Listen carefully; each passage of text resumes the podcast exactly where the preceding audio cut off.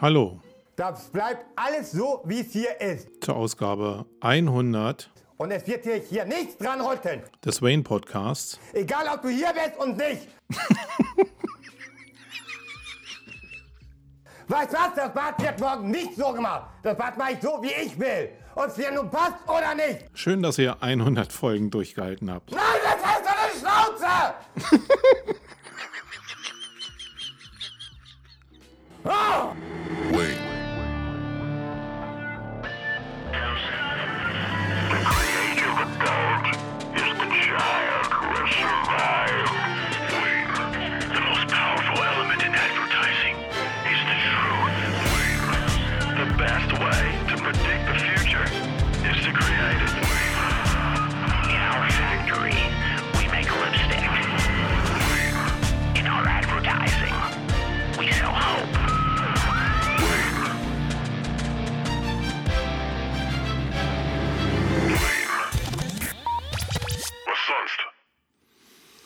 Ja, hallo und herzlich willkommen zur Ausgabe Nummer 100 des Wayne Podcasts. Mein Name ist Marco Young und ich bin der Host in dieser Sendung. Ähm, ich muss diesen Podcast leider anfangen ähm, mit einer Sache, die mir total schwer fällt, weil ähm, die Leute, die mich kennen da draußen, die wissen, dass ich, ähm, glaube, eine ziemlich ehrliche Haut bin und dass man eigentlich immer auf mich zählen kann, wenn ich gebraucht werde. Ähm, und genau aus dem Grund fällt es mir jetzt mega schwer, ähm, ja, euch sowas wie eine kleine Beichte zu machen. Äh, und das gerade auch noch jetzt hier zur Ausgabe 100 dieses Podcasts. Ähm, ja, ich weiß nicht, wie ich so sagen soll, ohne jetzt meine na, ich sag's einfach frei raus. Also, ich habe gestern ähm, das Sommerhaus der Stars geguckt. Tut mir leid. Tut mir total leid. Wir fangen mit Housekeeping an.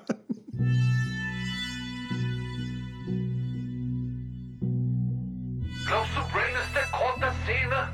Dann wird es Zeit für die Metaebene. Ah.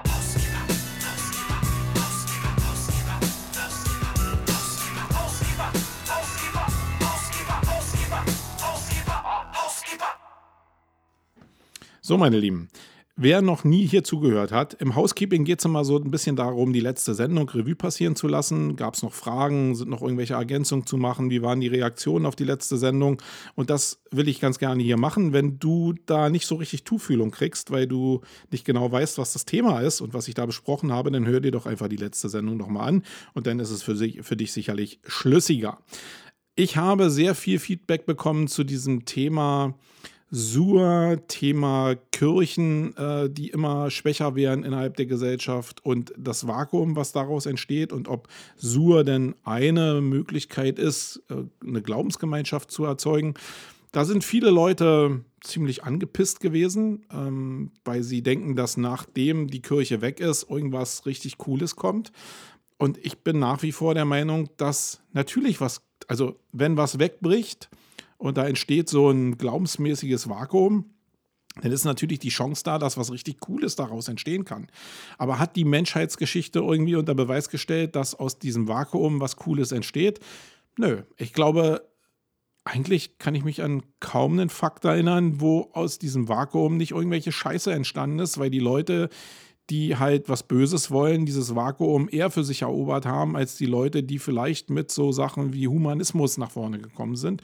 Und das ist natürlich die Traumvorstellung, das ist auch eine Sache, die mir reflektiert wurde im Netz und auch äh, in Chats reflektiert wurde, dass ja nach diesem Vakuum und nach Kirche Humanismus kommen soll und alles das, was so positiv ist an unserer Menschheit und wir sollen so super miteinander umgehen aber ich bin jetzt 50 Jahre auf der Welt und ich sehe um mich rum nichts, wo wir super miteinander umgehen, außer vielleicht im kleinsten Container, nämlich in der Familie. Und selbst da ist es nicht immer leicht, äh, megamäßig humanistisch unterwegs zu sein, weil äh, wir Menschen sind. Und das ist, glaube ich, das muss man auch realisieren, dass das so ein Traum ist. Ähm, ja, vielleicht eine bessere Gesellschaft zu erzeugen. Das mag ja sein, aber ich glaube, diesem Traumbild hinterher zu rennen, das ist genauso fatal, als wenn ich jetzt den kirchlichen Bestrebungen und der Bibel hinterher renne, die für mich auch ein ziemlich abstruses Gebilde von Geschichte ist, an was sich, äh, an, ja, an was Leute glauben sollen.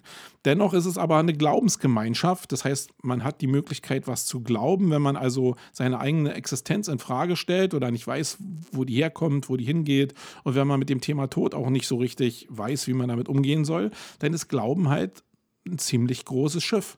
Und wenn das halt wegbricht, weil die Wissenschaft diesen Glauben immer mehr aushebelt, dann entsteht ein Vakuum, weil die Fragestellungen, die grundsätzlich in die Kirche getrieben haben, die sind ja nicht weg, sondern die werden von irgendwelchen anderen Sachen gefüllt. Und Humanismus ist eine Möglichkeit.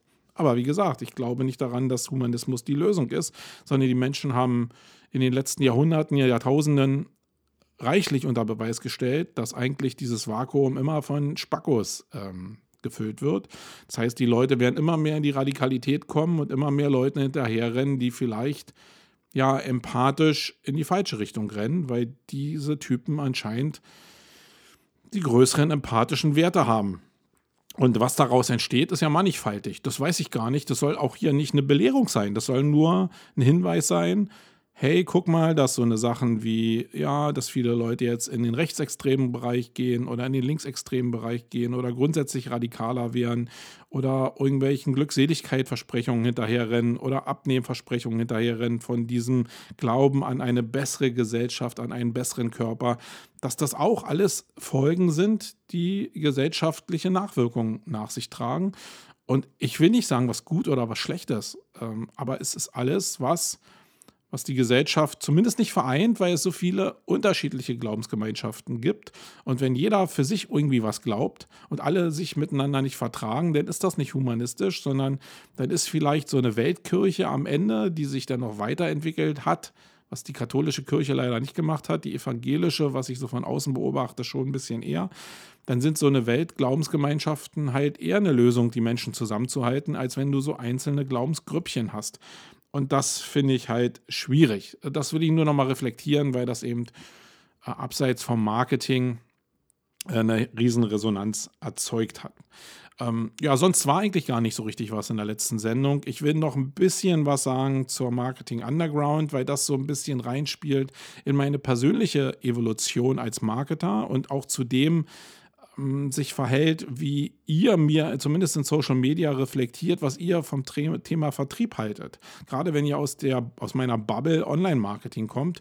Und da bin ich immer sehr, ja, jede Folge immer wieder sehr erschrocken. Also ich reflektiere das ja relativ oft hier, weil ich in Facebook oftmals provoziere und dann immer dieselbe Reaktion kriege von Leuten, die ich auch teilweise sehr gut kenne und immer erschrocken bin, wie sie denken, wie Unternehmensführung und wie Vertrieb also grundsätzlich Produkte an den Mann oder an die Frau zu bringen, wie das da draußen funktioniert. Und das ist äh, schon komisch zu denken, dass man in so einer Bubble lebt, wo, wo man so gute Arbeit macht, dass die Leute zwangsläufig alle auf einen zukommen. Und natürlich funktioniert das. Und das stellen ja da draußen auch viele unter Beweis, aber das ist doch immer nur eine Krücke, auf der ich stehe. Und die weitaus größere Krücke, auf der ich stehe, ist der Vertrieb und nicht das Inbound-Marketing. Und man muss sich damit beschäftigen, sage ich nochmal. Habe ich in der letzten Sendung schon mal gemacht und weil wir jetzt hier eine Jubiläumsausgabe haben, will ich es nochmal sagen. Und das Thema der Marketing Underground zeigt mir wieder ganz deutlich, wie wichtig das ist.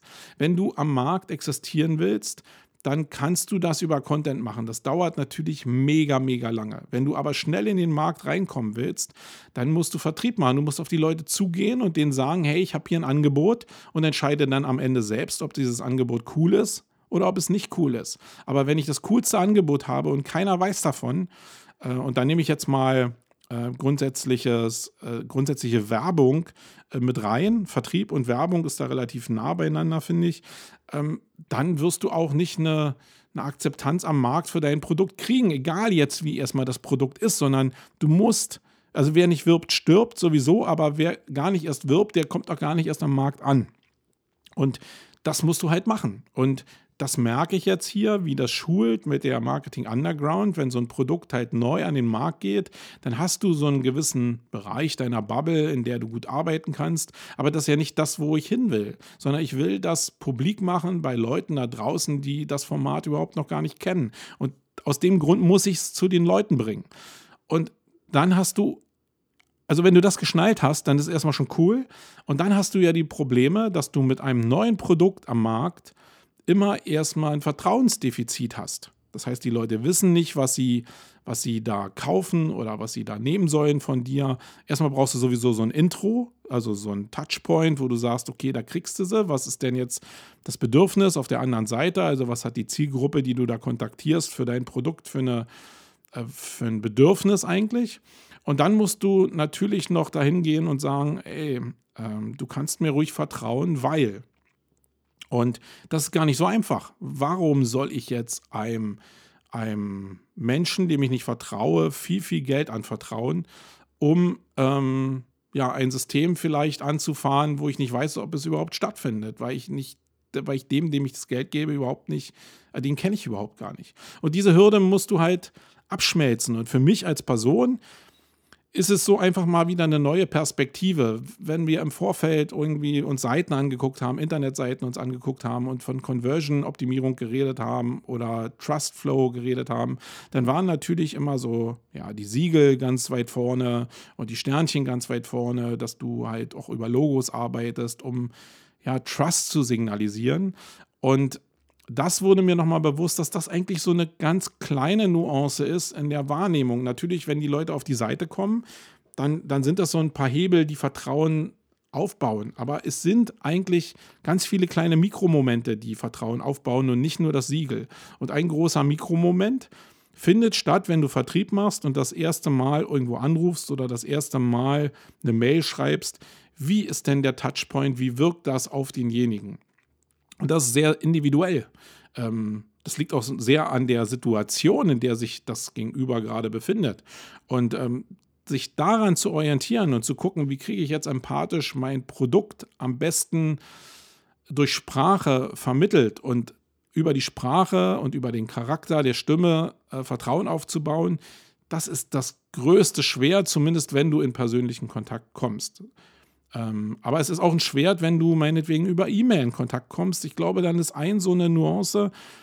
Entweder du triggerst gleich die Bedürfnisse der Zielgruppe massiv, sodass alles andere an Wahrnehmung ausgeschaltet ist, oder du probierst eine Mail zu schreiben, die in irgendeiner Form die Zielgruppe persönlich irgendwie catcht. Das Schlimmste sind so Werbemails, die 0815 sich lesen.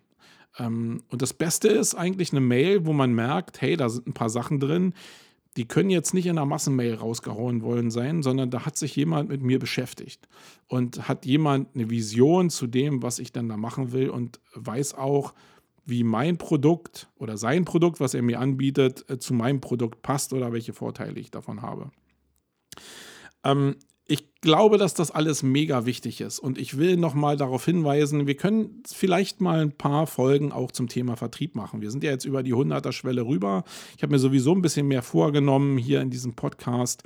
Vielleicht ein paar Abseitsthemen über den Tellerrand zu machen, gerade das Thema Vertrieb anzureißen und auch mit Online-Marketing zu verbinden oder auch mit SEO zu verbinden, weil man kann die ganz gut miteinander verbinden, diese Themen.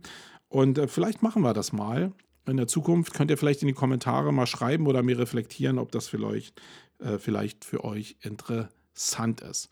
Ja, also will sagen, ich habe es am, am Beispiel der Marketing Underground festgemacht, wie ich jetzt lerne, auch grundsätzlich ja, Unternehmensführung nochmal neu lerne, weil ich das Thema Vertrieb nochmal neu entdecken muss. Ähm, und an diesem Beispiel will ich euch einfach mitgeben, kümmert euch um das Thema, weil es mega, mega, mega wichtig ist, gerade wenn ihr aus meiner Bubble kommt, wo Inbound so eine große Rolle spielt. Okay, das war es eigentlich schon mit, den, ähm, mit dem Housekeeping. Dann kommen wir jetzt zu den Blog-Themen.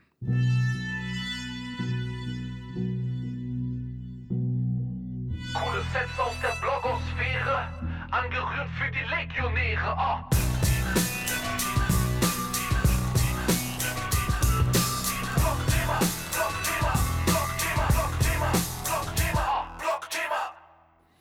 So, Blogthemen. Drei Fundstücke habe ich euch mitgebracht, die ich da draußen entdeckt habe, die ich mit euch kurz anreißen will.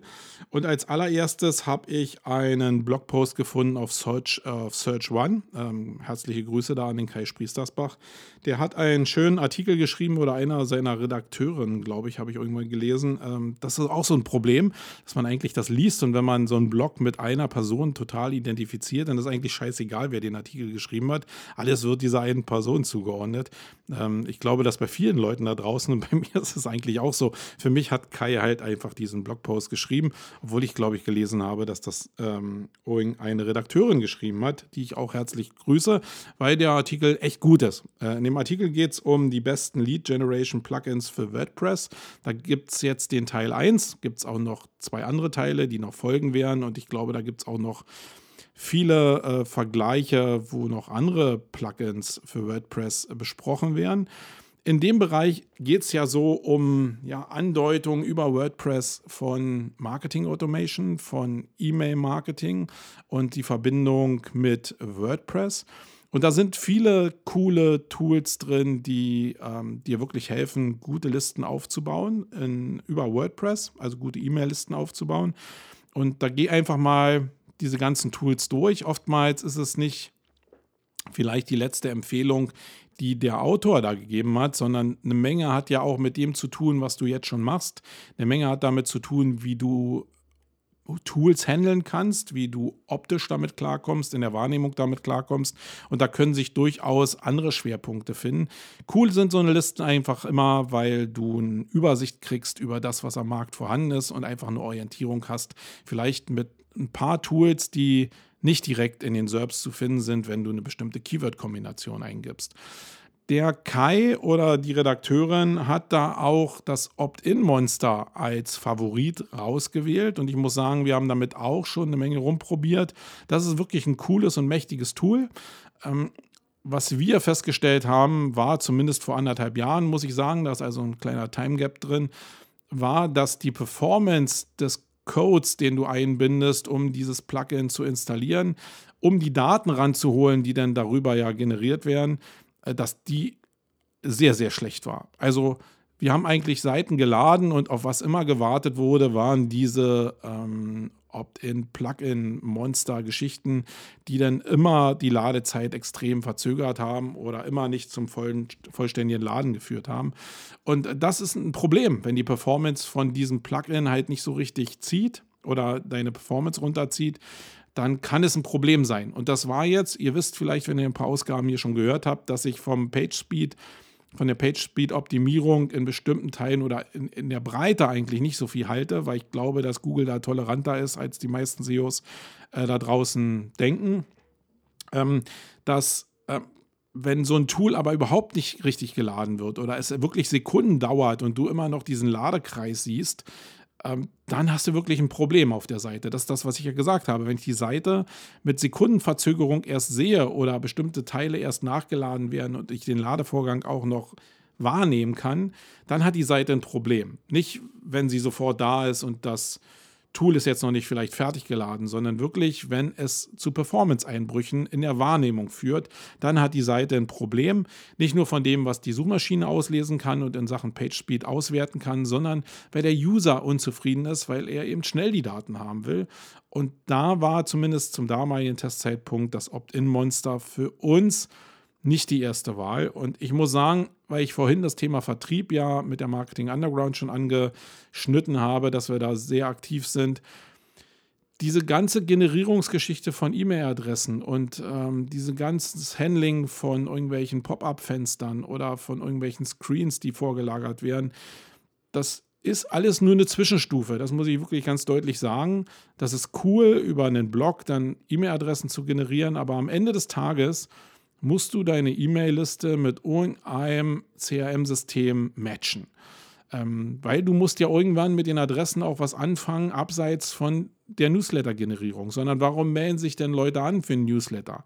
Warum nicht über die Kombination von Marketing Automation, Newsletter und äh, CRM probieren zu sehen, welche Leute sehr stark mit deiner Seite interagieren und dann durch entsprechende Calls oder entsprechende Aktionen äh, mal mit den entsprechenden Usern in Kontakt zu kommen.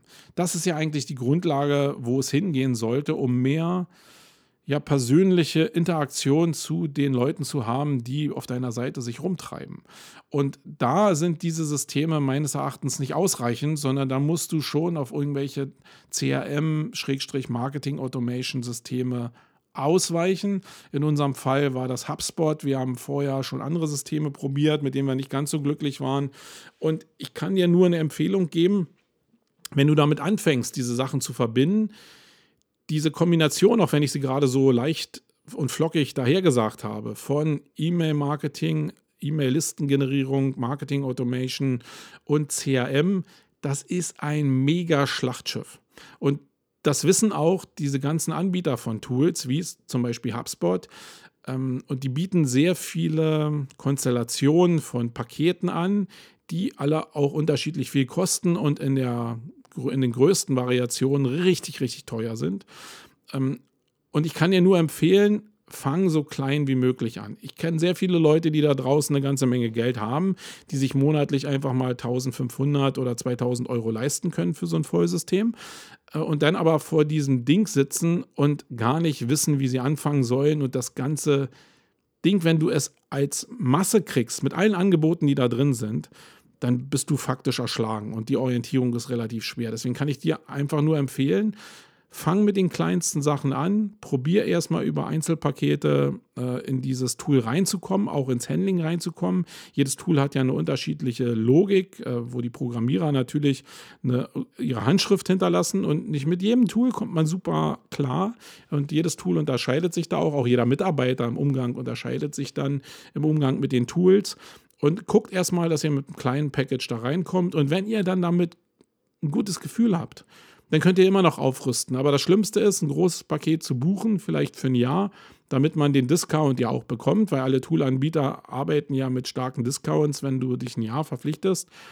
Und du merkst nach zwei Monaten, dass entweder du mit dem Tool nicht klarkommst, dass deine Mitarbeiter mit dem Tool nicht klarkommen oder dass es irgendwelche anderen Begrenzungen gibt, die dir eigentlich wichtig sind. Aber du wirst an dem Thema nicht vorbeikommen, diese vier Sachen äh, zusammenzubringen. Und da kann ich dir nur die Empfehlung aussprechen, stürz dich vielleicht nicht so stark auf diese, auf diese Plugins für WordPress, sondern gucke, dass du vielleicht Lösungen findest, die gleich das große Ganze abbilden. Und wenn du jetzt noch nicht die Kohle hast, dann achte auf deinem Weg, wenn du dann irgendwann mal mehr verdienst, darauf, dass du in solche Tools später und schnell investierst, weil das zahlt sich aus weil du einfach, alleine wenn ich das Thema Scoring für Kontakte nehme, das ist so ein Riesenhebel und die kriegst du halt durch diese Plugin-Tools halt fast nie abgebildet. Und das ist ähm, eine Empfehlung von mir aus dem einfachen Learning der letzten Jahre. Wenn ihr da eine andere Empfehlung habt, immer in die Kommentare. Ich habe da bestimmt auch noch nie ausgelernt. Ähm, deswegen, mich interessiert es auch brennt.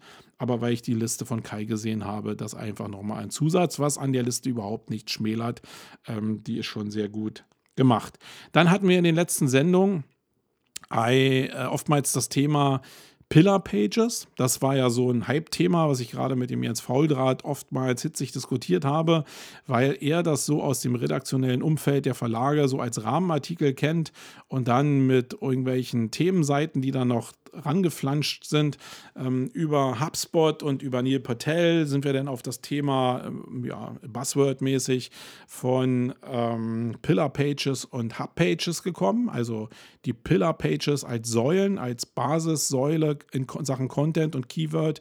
Und dann, wenn das halt noch Nebenthemen gibt, um die Säule herum noch sogenannte Hub-Pages, wo bestimmte Einzelthemen nochmal äh, untergebracht werden, die dann aber nur von der Pillar-Page aus verlinkt sind, sodass da ähm, echte Trust-Flow-Systeme entstehen. Die nannte der Jens halt äh, Rahmenartikel, Neudeutsch und Buzzword-mäßig nannten das viele Pillar-Pages.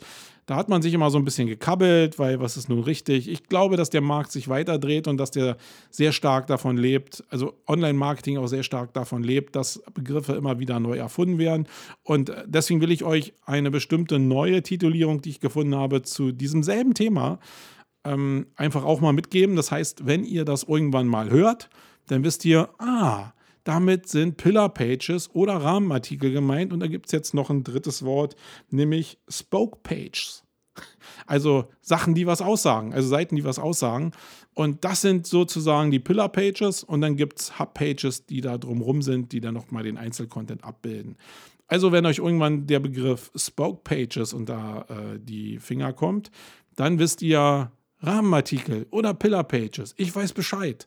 Genau, und darauf wollte ich nur hinweisen. Äh, der Link ist noch in den Show Notes. Bei Smart Insights habe ich das entsprechend gefunden. Ähm, und finde es wieder cool, dass jemand probiert, ein altes Thema mit neuen Words, äh, mit neuen Keywords einfach zu besetzen. Ich glaube, in großen Teilen funktioniert das Spiel einfach so, dass man für die Leute, die, die man erreicht, also nicht die Fachleute, sondern die neuen Leute, dass die so eine eigene Identifikation kriegen für die Community, die denn da stattfindet. Und da kann die Begrifflichkeit durchaus einen hohen Wert haben. So, und als drittes Beispiel äh, für, äh, für, ein, für gutes Marketing äh, habe ich Zitrön gefunden. Zitrön hat in, ich glaube gestern, heute ist ja Mittwoch und äh, gestern habe ich zumindest die Aktion erst gefunden, hat ähm, eine Werbeaktion gestartet, die einfach, ja, mit dieser Begrifflichkeit spielt. Wie ihr wisst, wird ja Citroën irgendwie Citroën geschrieben, äh, was irgendwie von dem Gründer, glaube ich, herkommt. Ich glaube, der hieß mal, der diese Autos gebaut hat, der hieß Citroën, war ein Franzose und äh, deswegen ist dieser Name so ein bisschen komisch geschrieben.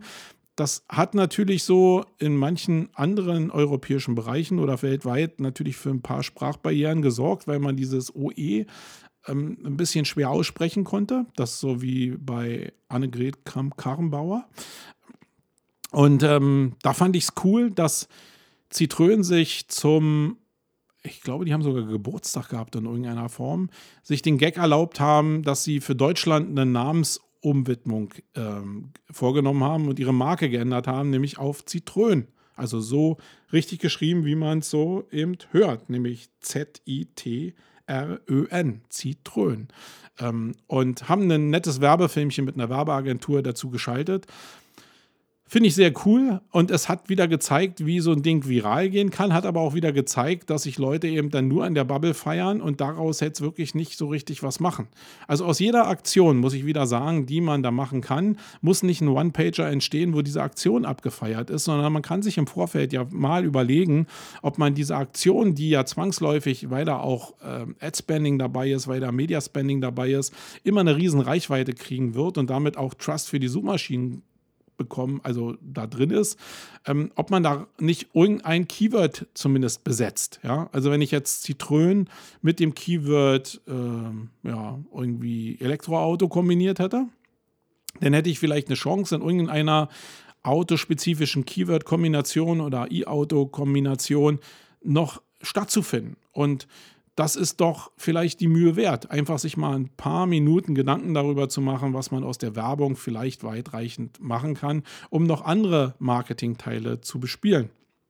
Ich glaube, dass das sinnvoll ist, findet aber nach wie vor nicht statt. Also eine super Aktion. Ich musste echt schmunzeln und habe auch echt überlegt, ob das, äh, ob das echt ist, äh, ob das jetzt ein Fake ist oder nicht, weil ich auch damit Schwierigkeiten hatte und für mich wäre es so naheliegend gewesen, diese Marke einfach umzubauen, weil es sich halt scheiße spricht. Andererseits ist da natürlich auch eine Menge Markenverliebtheit mit bei und eine Menge Umbranding. Also man muss immer denken, es geht nicht nur darum, vielleicht so eine Marke zu ändern, sondern gerade bei großen Firmen, wie es Citroën ja zum Beispiel ist, hängt halt da sehr viel dran. Du musst halt die Hausbeschriftung ändern, die Logos auf den Papieren ändern, alle Visitenkarten ändern, alle Pressearbeit ändern, die Pressearbeit, die schon da ist, irgendwie umleiten. Also da ist ein riesen Rattenschwanz dran, wenn du wirklich eine Marke ändern willst.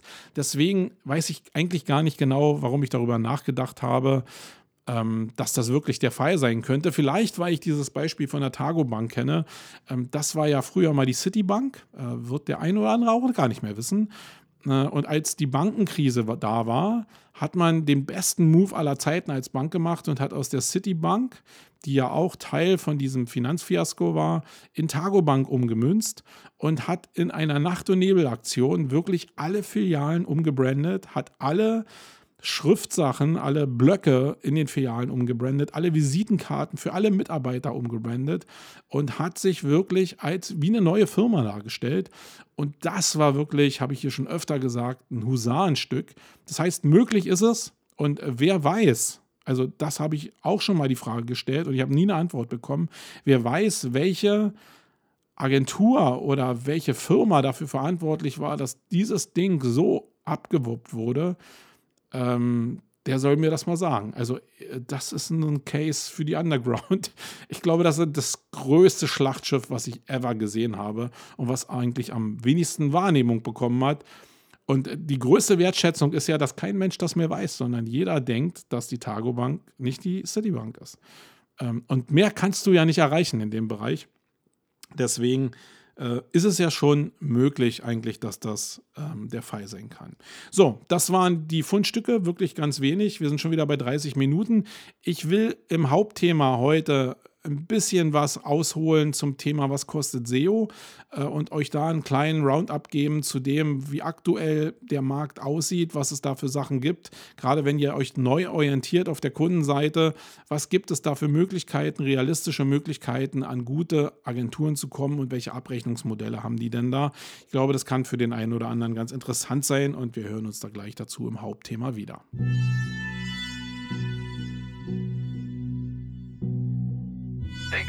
Eine Daisy Cutter. Sei bereit für das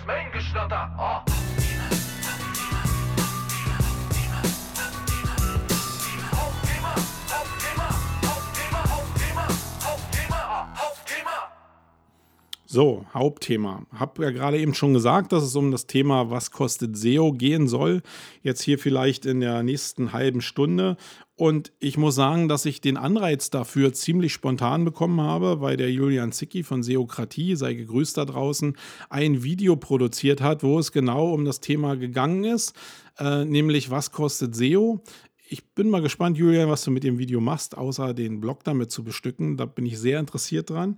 Ähm, aber ich muss sagen, im Gegensatz zu dem, was der Julian sonst macht, war das ähm, mir nicht tief genug. Ich glaube, das hat noch sehr viel mehr Dimensionen, das Thema, was kostet SEO, und die würde ich ganz gerne anreißen. Das heißt jetzt nicht, dass das, was Julian da gemacht hat, schlecht war, sondern ich will es einfach noch mal ein bisschen tiefer machen und danke, Julian, dass du mir da den, die Inspiration für gegeben hast, das Thema noch mal ein bisschen anzugehen. Also, die grundsätzliche Frage ist, was kostet eigentlich SEO? Wenn du da draußen die Entscheidung getroffen hast, dass du unter allen Marketingformaten, die es da draußen gibt, SEO als eine Möglichkeit siehst, für dich Traffic zu organisieren, äh, und der für dich rentabel ist, das ist ja auch immer eine Sache, äh, lohnt sich dann SEO überhaupt in der in dem Vergleich zwischen dem, was ist möglich und was ist an Umsatz auch möglich, zu dem, was an Kosten da ist.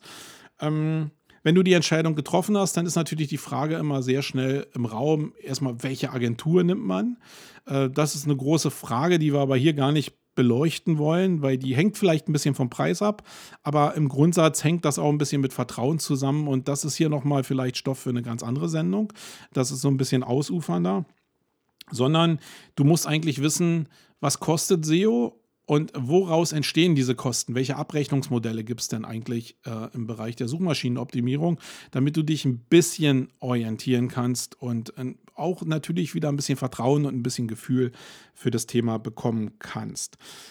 Ich glaube, die Hauptschwierigkeit liegt darin, zu umreißen, was in der heutigen Zeit eigentlich Suchmaschinenoptimierung SEO ist. Und das ist gar nicht mehr so einfach zu erfassen, weil der Bereich natürlich sehr, sehr groß geworden ist. Also wenn du normale SEOs fragst, dann wirst du immer die Antwort bekommen, dass SEO so aus ja, technischer Optimierung, äh, On-Page-Optimierung, also vielleicht On-Page als ein Thema zusammengefasst besteht und dem Thema Off-Page-Optimierung, also einmal On-Page alles, was auf der Seite stattfindet und dann Off-Page sorry, alles, was auf anderen Seiten stattfindet, was aber direkte Auswirkungen auf meine Seite hat, weil zum Beispiel Links entstehen und wir wissen ja alle, dass Linkbuilding noch ein Riesenhebel ist in der Suchmaschinenoptimierung.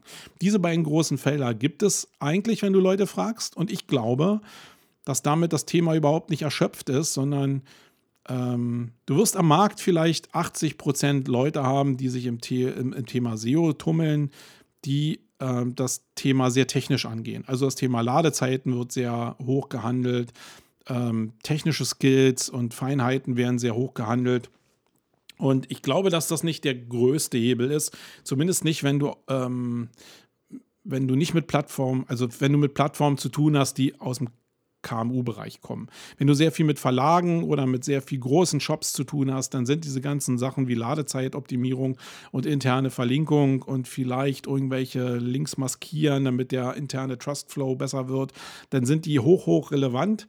Äh, Teile davon sind auch für KMU relevant, aber für die normalen Webseiten von KMU-Angeboten ist, glaube ich, ähm, das Thema Ladezeiten nicht so das Hauptthema, sondern es ist ein viel größeres Thema eigentlich. Thema, nämlich das ist dieses, dieser Dreiklang von Text, Grafik und Video. Und da könnte man noch andere Sachen dazu nehmen, wie Sound, vielleicht Podcast oder Gamification oder noch irgendwelche anderen Sachen, die alle mittlerweile extremen Einfluss auf SEO haben. Das heißt, wenn du auf eine Seite kommst, die kann technisch noch so geil sein, irgendwann werden die User-Signale die technischen Signale schlagen und die Seite wird sich auf irgendeinen Weg machen. Und meistens runter, wenn diese ganzen Nebensignale nicht stimmen, die eben aus der User-Zufriedenheit kommen. Und wenn ich das mal prognostiziere für die Zukunft, wo Google hin will, und da zeigen sie eigentlich, auch wenn sie noch nicht perfekt sind, da zeigen sie, dass sie dahin wollen, ist, dass sie den User mit seiner Suchintention in dem Moment zufriedenstellen wollen und ihm das passende Angebot liefern wollen. Das ist das, was sie schon seit 20 Jahren erzählen, aber jetzt immer mehr halt hinbekommen. Das heißt, ich kann ja nicht einfach immer nur an irgendwelchen technischen Skills drehen, bis Würge kommt, weil ich das gerade gut kann, ohne das Thema Content im Auge zu behalten.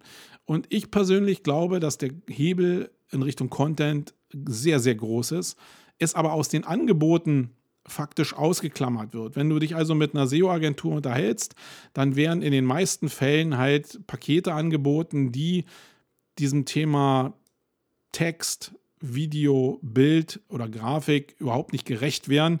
Und daraus entstehen dann auch Preise, die eigentlich dem Thema nicht gerecht werden. Und ähm, deswegen muss man einfach immer erstmal gucken, was wird da angeboten und wie definiert man eigentlich SEO? Und in meinem Fall, in der Definition, die ich jetzt hier, oder ist ja nicht eine Definition, ist ja einfach mehr so das, was ich euch mitgeben will, ist das halt wirklich das große Spiel. Und dazu gehört wirklich On-Page mit Text, Video und Bild und anderen äh, Formaten. Ähm, dazu gehört aber auch eben ähm, ja, der Rest von, von SEO. Und bei allem, was wir jetzt besprechen, was die Pricing-Modelle angeht, solltet ihr das immer im Hinterkopf haben. Und wenn ich dann ein bisschen ausufernd werde äh, und bestimmte Formate dazu nehme, dann wisst ihr zumindest, in welche Richtung ich will damit. Ja? Okay. Ich hoffe, ihr habt das verstanden. So, ähm, als erstes muss man erstmal feststellen, was kostet SEO, hängt neben diesem Umfang auch sehr stark daran, Gehst du jetzt zu einem Freelancer oder gehst du zu einer Agentur? Das ist, glaube ich, das Haupt, der Hauptunterschied. Und das liegt halt einfach an den internen Kosten. Wenn du zu einem Freelancer gehst, dann kann der sicherlich zu geringeren Kosten als eine Agentur agieren, aber hat natürlich ein paar Vorteile und ein paar Nachteile. In den letzten Sendungen habe ich ja dazu schon ein bisschen Stellung genommen, habe mir auch die ein oder andere Anfeindung oder die Resonanz zumindest damit eingefangen. Ich glaube, dass der große Vorteil bei Freelancern ist, dass sie halt, wenn du sie kriegst, für dich arbeiten, äh, speziell für dich arbeiten, je nach Stundenkontingent, was du ihnen natürlich abnimmst. Und du kannst ihnen mehr abnehmen, weil der Stundensatz für Freelancer einfach geringer ist. Wenn du also einen guten findest, hast du einen Partner an deiner Seite, der ähm, wirklich für einen kleineren, schmaleren Taler für dich arbeitet. Negativ ist, dass du natürlich auf einer Krücke nur stehst und das ist ein Problem, wenn der jetzt mal ausfällt und krank wird. Äh, das wollen wir nicht hoffen. Aber kann dir immer passieren oder irgendwelche persönlichen Umstände dazu führen, dass er nicht so richtig verfügbar ist. Dann ist scheißegal, wie viele Stunden du bei ihm gebucht hast. Du wirst dann die Dienstleistung in dem Monat nicht bekommen, egal wie ihr euch finanziell einigt. Er ist dann einfach weg. Das ist eine Sache, die ich auch als Schwachstelle für mich selbst und mein Business auch sehr stark ähm, als negativ empfunden habe, als ich selbst noch One-Man-Show war. Und das ist, das musst du wissen, das kaufst du ein. Du wirst innerhalb bei den Paketen, und da kommen wir ja auf diese Pakete noch, äh, günstige Preise bekommen, sparst aber vielleicht an der falschen Stelle. Das ist aber so ein bisschen, da kann ich dir gar keinen Rat geben, weil es sehr, sehr unterschiedliche Menschen da draußen gibt. Und da ist jetzt gerade bei Freelancern erstmal natürlich das Thema Empfehlungen riesengroß, also verlass dich auf Leute, die wirklich schon eine Reputation haben oder die dir empfohlen werden. Und ähm, dann ist der Rest halt Glück. Also wenn die Leute halt jung sind und 20 Jahre gesund bleiben und nicht eine Familie kriegen, wo jetzt der Freelancer äh, von seinen drei Kindern jetzt ordentlich unter Beschlag genommen wird, was immer auch mit der Produktivität am Ende zu tun haben wird, ähm, dann hast du Schwein gehabt.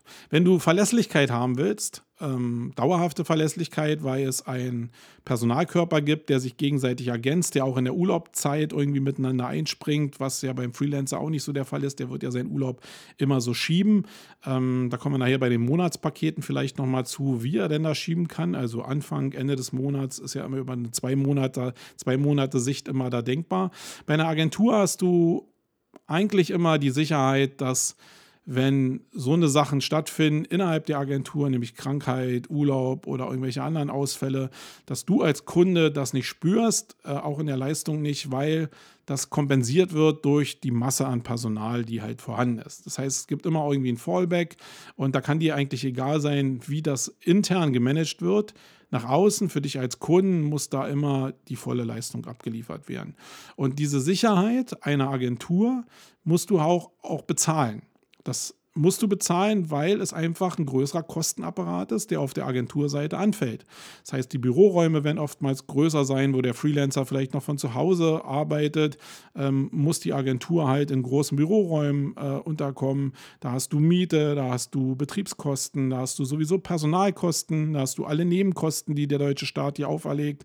Ähm, da sind sehr, sehr viele Kosten, die halt den Preis nach oben treiben. Das heißt, jetzt so im Schnitt würde ich jetzt mal behaupten, dass die Freelancer äh, Dienstleisterstunde so zwischen 60 und 100 Euro liegen dürfte, vielleicht bei Cracks auch ein bisschen höher.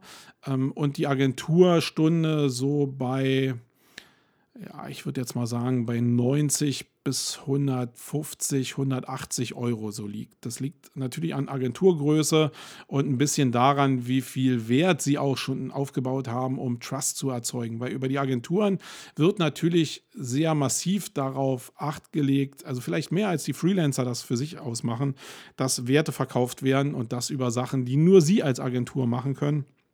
Und das hat natürlich dann einen höheren Preis. Ich hoffe, dass dieser Unterschied erstmal ein bisschen klar war. Also du kriegst einen geringeren Preis, wenn du einen Freelancer einstellst, mit ein paar Risiken, aber auch ein paar Vorteilen. Und du zahlst einen höheren Preis, wenn du Agentur anfasst ähm, und kriegst damit eigentlich mehr Sicherheit. Und die Erfahrung zeigt eigentlich, dass die Leute mehr auf Sicherheit stehen. Aber das ist sehr individuell und das liegt am Ende des Tages auch sehr stark am Geldbeutel, ähm, den du hast, welches Budget du auch in SEO reinschütten willst, weil umso größer die Agenturen sind, umso höher ist auch die Mindesteintrittsschwelle an Budget, was du hinlegen musst, damit du überhaupt in diesen Apparat eintreten kannst. Und ich würde jetzt mal behaupten, dass bei einer gewissen, also dass so Agenturen so bis 10 Mitarbeitern, 10 bis 20 vielleicht eine Eintrittshürde von 2.000, 3.000 Euro haben monatlich.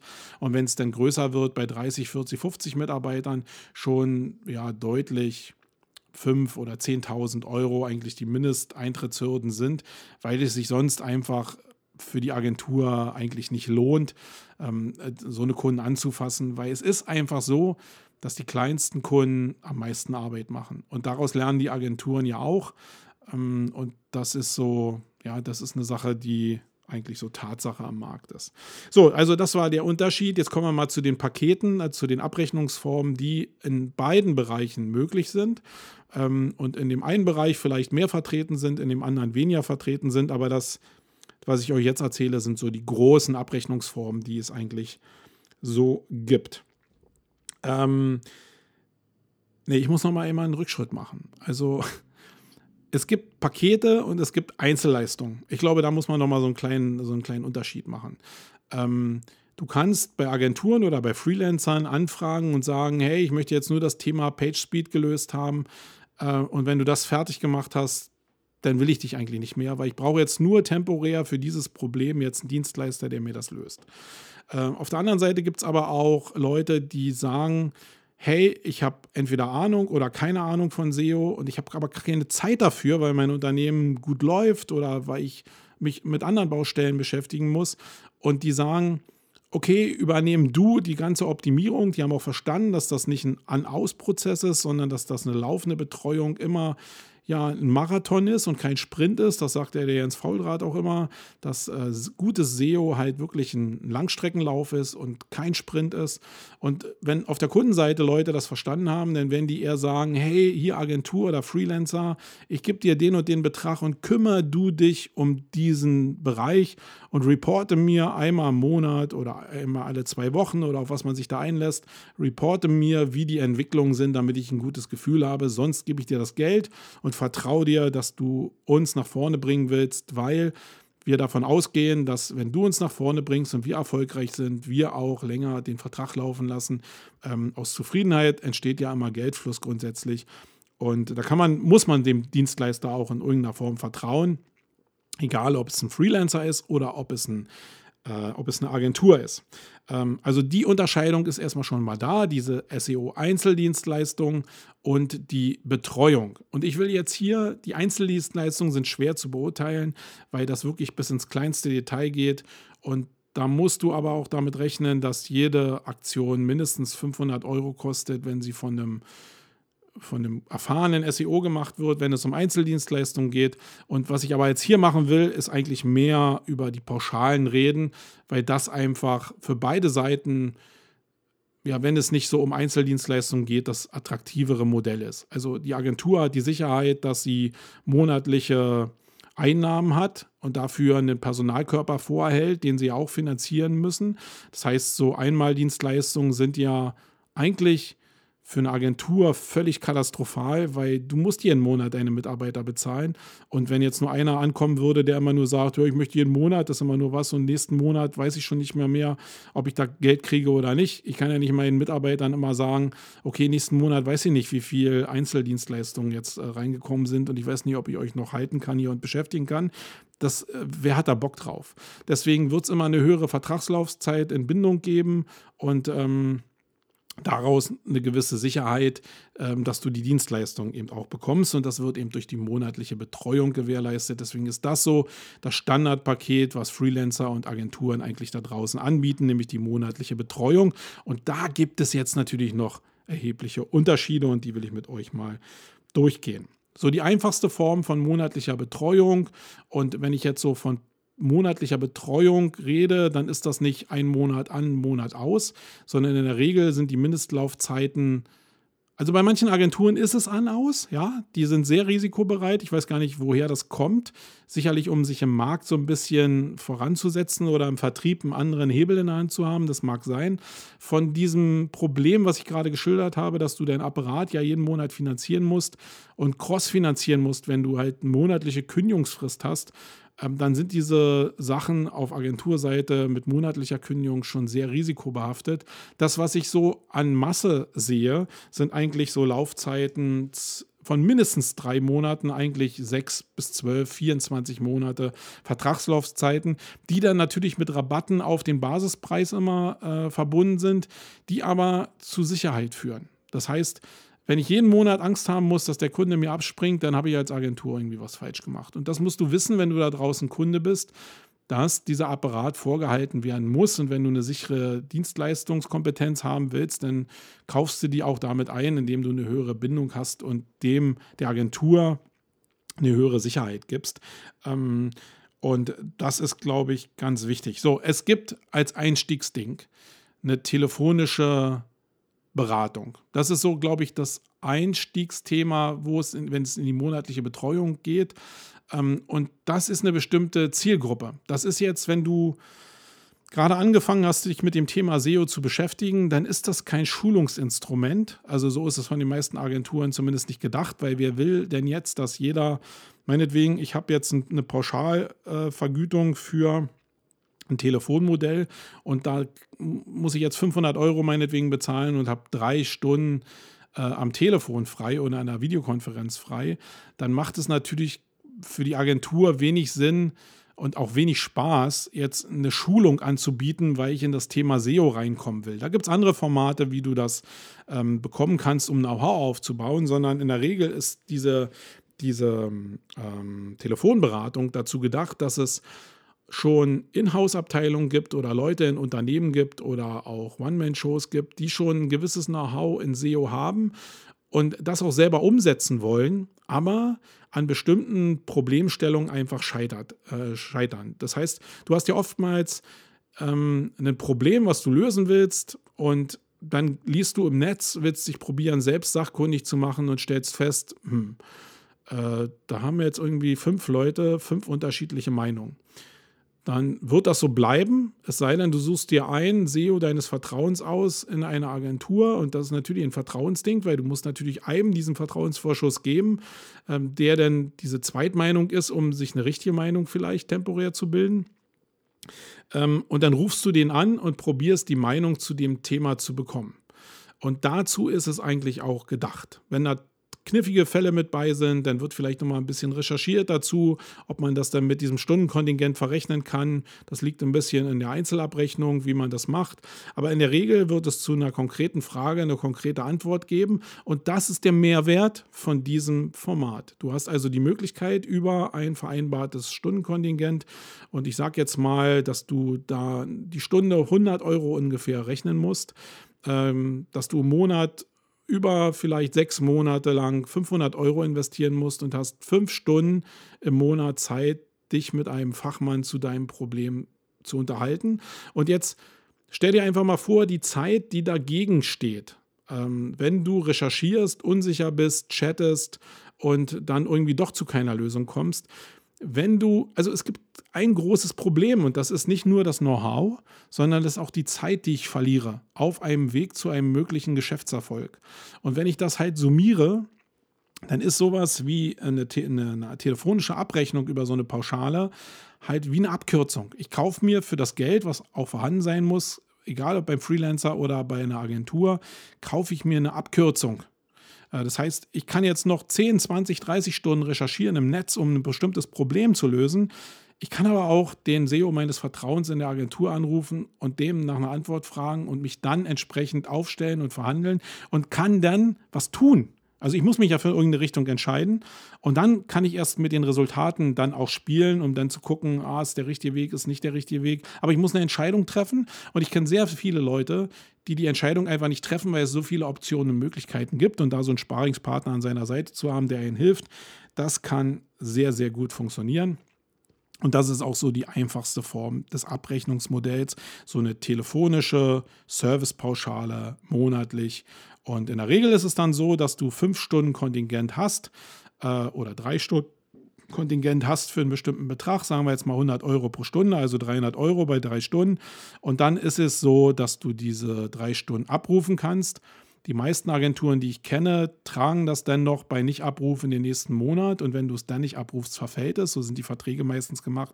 Und ich glaube, das ist auch fair, weil keine Agentur will jetzt eine Stundenlast von 18 ähm, Stunden über sechs Monate, nur weil keiner anruft, mit sich rumtragen, ähm, weil auf der anderen Seite keiner hinterherkommt. Das ist, äh, glaube ich, Quatsch und das sehen die Verträge meistens auch so vor. So, dann gibt es neben dieser Telefonberatung natürlich Leute, die auch das Operative übernommen haben wollen. Also nicht, ich kriege nur eine Beratung und mache alles selber, sondern hey, du Agentur oder du Freelancer, mach das monatlich für mich. Mach, dass ich da erfolgreich werde. Mach, dass ich einen Keyword-Set bekomme und mach, dass dieses Keyword-Traffic-Set, äh, dass dieses Keyword-Set Traffic erzeugt. Ähm, und dafür gebe ich dir monatlich meinetwegen eine Pauschale von 1000 Euro und du kümmerst dich darum. Und ich will nur sehen, dass es nach vorne geht. Äh, das ist so die gängige Vertrauensbasis eigentlich oder das Abrechnungsmodell, was da draußen unterwegs ist. Und da gibt es natürlich eine Preisrange, die, ja, sage ich jetzt mal, von 300 bis 5000 Euro im Monat geht. Und das ist wieder so ein Vertrauensding, weil eins ist klar, du kannst für 300 Euro pauschal, was willst du erwarten? Wenn du jetzt irgendwie davon ausgehst, dass ähm, ein 100 Euro Stundensatz, was schon relativ gering ist, angesetzt ist, dann kriegst du effektiv drei Stunden Arbeit von einem SEO. Was wird das sein, selbst wenn das jetzt ein guter SEO ist? Dann schafft er in drei Stunden gerade mal eine Analyse, sich äh, irgendein Feld in dem Keyword anzugucken und vielleicht irgendwas internes produktiv zu machen. Das ist aber noch lange nicht so weit, dass es dann irgendein Content erzeugt wird, dass irgendeine Optimierung umgesetzt wird, also in irgendeine strategische Richtung umgesetzt wird und dass ähm, dann auch daraus vielleicht sogar Content entsteht. Das ist ein Problem und das ist auch ein Problem, weil es undurchsichtig ist. Für die Agenturen ist es eigentlich immer das Beste. Und es ist eigentlich auch für den Kunden ganz gut, wenn er an die richtige Agentur gekommen ist oder an den richtigen Freelancer. Ähm, sonst ist es so, dass du meinetwegen 2000 Euro zahlst und ähm, jetzt einen Pauschalsatz kriegst und in der einfachsten Form halt nur nach Performance irgendwie geguckt wird. Das heißt, es muss immer irgendwie gewährleistet sein, dass der Traffic innerhalb von einem drei Monats Nachweiszirkelzyklus äh, ähm, nach oben geht.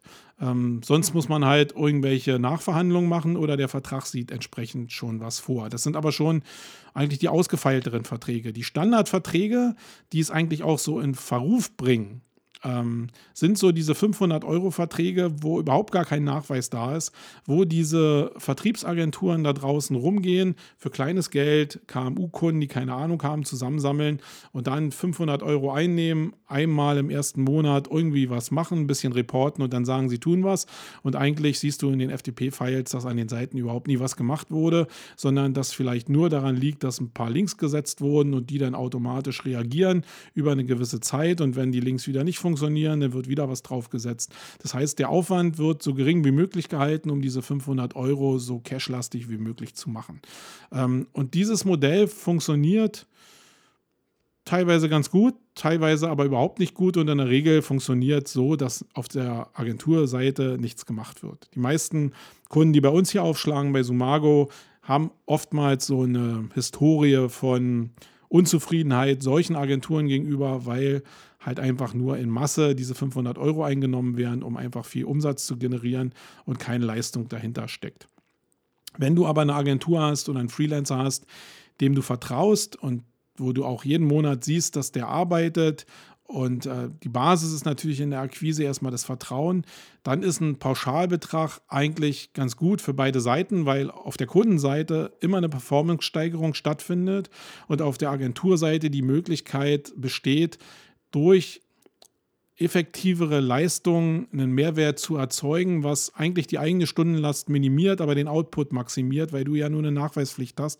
Das heißt, es liegt eigentlich überhaupt nicht an den Stunden, die gearbeitet werden, sondern nur an den Resultaten, die daraus resultieren. Und da kann es für beide Seiten eine ganz gute Win-Win-Situation sein, ähm, da auf pauschale Abrechnungsformate zu gehen. Aber ihr merkt schon, dass da das Thema Vertrauen eine große Rolle spielt. Und das ist eigentlich so der Knackpunkt an dem Thema. Die meisten da draußen auf Kundenseite haben halt das Vertrauen nicht. Woher auch? Die meisten Kontakte zu Agenturen sind kalte Kontakte und nicht Vertrauens- oder Empfehlungskontakte. Und da kannst du nicht so eine Historie sehen. Und die meisten wissen auch, ja, manche lassen sich von Referenzen blenden zum Beispiel, aber viele auf Kundenseite wissen eben auch, dass Referenzen Schall und Rauch sind. Weil wenn du zum Beispiel auf deiner Seite als SEO-Agentur BMW zu stehen hast, dann kann es einfach nicht so sein, dass du als Agentur jetzt hier das große Rad in diesem Konzern drehst, sondern bei großen Konzernen ist es eigentlich immer so, dass es noch Inhouse-Abteilungen gibt, dass viele andere Rädchen äh, mit dazu beitragen, dass SEO-Erfolg entsteht und du bist nur ein kleiner Teil, der auch den Erfolg mitträgt, aber eben nur einen geringen Teil davon ausmacht. Und wer weiß, was ohne deine Arbeit passiert wäre an der Performance. Das kann positiv passieren, das heißt, eine Marke kann sich traumhaft entwickeln und die SEO-Agentur schreibt das jetzt als Referenz ein. Die kam aber eigentlich die Entwicklung daraus, dass die Marke jetzt unheimlich viel TV-Werbung gemacht hat und daraus entsprechende Signale entstanden sind. Das kann aber eben auch sein, dass diese TV-Werbung dazu geführt hat, dass die Signale negativ waren und deine eigene Sichtbarkeit nachlässt. Und dann liegt es auch nicht in deiner Hand. Das heißt, es geht in beide Richtungen und ist eigentlich als Referenz ungeeignet. Also das Thema Vertrauen spielt eine Riesenrolle und manche Agenturen arbeiten da mit Referenzen. Ähm, aber eigentlich bleibt es das große Mysterium. Die meisten Leute, die kalt an eine Agentur oder an einen Freelancer kommen, werden ein Vertrauensproblem haben. Und weil es dieses Vertrauensproblem gibt, ist eigentlich ein Abrechnungsmodell entstanden, was viel verbreiteter ist und das die Abrechnung nach Stunden oder nach Tagessätzen ähm, allgemein.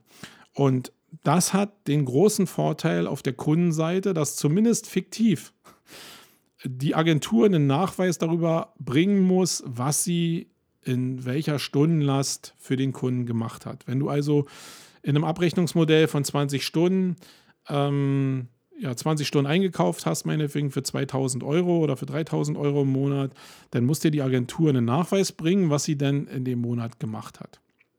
Das Problem daran ist, auch du als Kunde nicht nachvollziehen kannst, ob denn diese Leistung wirklich effektiv erbracht wurde in diesem Zeitkorridor oder nicht. Das heißt, eigentlich ist diese Sicherheit, die daraus entsteht, relativ fiktiv. Ähm, und auf Basis von, von Leuten, die Ahnung haben, auch sehr kontraproduktiv, weil das erleben wir auch immer, dass es natürlich Perversion gibt auf beiden Seiten. Also die Agentur könnte theoretisch bescheißen, indem sie einfach äh, Stunden da hinschreiben und eine Dienstleistung da hinschreiben, wo der Kunde sowieso nicht überprüfen kann, was äh, gemacht wurde. Auf der anderen Seite ist es aber so, dass wenn du das nachweist und jetzt auf der anderen Seite Kunden hast, die sehr viel Ahnung haben, dass die jetzt sagen, okay, ich habe jetzt hier fünf Stunden für Keyword-Recherche gebraucht, ich selber hätte nur drei Stunden oder zwei Stunden gebraucht und die fangen dann mit dir an zu feilschen. Das ist das, was kein Mensch braucht. Weil wenn du es könntest, also wenn du der große Crack bist und du hättest die Kapazitäten dazu, es selber zu machen, würdest du es machen und würdest nicht in eine Agentur anrufen, wo der Schnitt vielleicht ein anderer ist als der, der Performance, die du an den Tag legen kannst, weil du dich jeden Tag und jede Minute, jede Sekunde mit deinem Shop meinetwegen oder deiner Internetseite auseinandersetzt. Ein großes Thema bei der Zusammenarbeit mit Freelancern auf Stundenbasis oder überhaupt mit Pauschalen äh, oder mit Freelancern oder Agenturen ist halt das Problem der Identifikation. Das wirst du auch gar nicht lösen. Wenn du 20 Stunden bei einer Agentur einkaufst, dann musst du wissen, dass du, wenn du einen äh, Mitarbeiter hast oder zwei Mitarbeiter hast, die sich standardisiert darum kümmern, also eigentlich immer einen mit der Vertretung entsprechend, dass der 20 Stunden seiner monatlichen Arbeitszeit in dein Projekt investiert.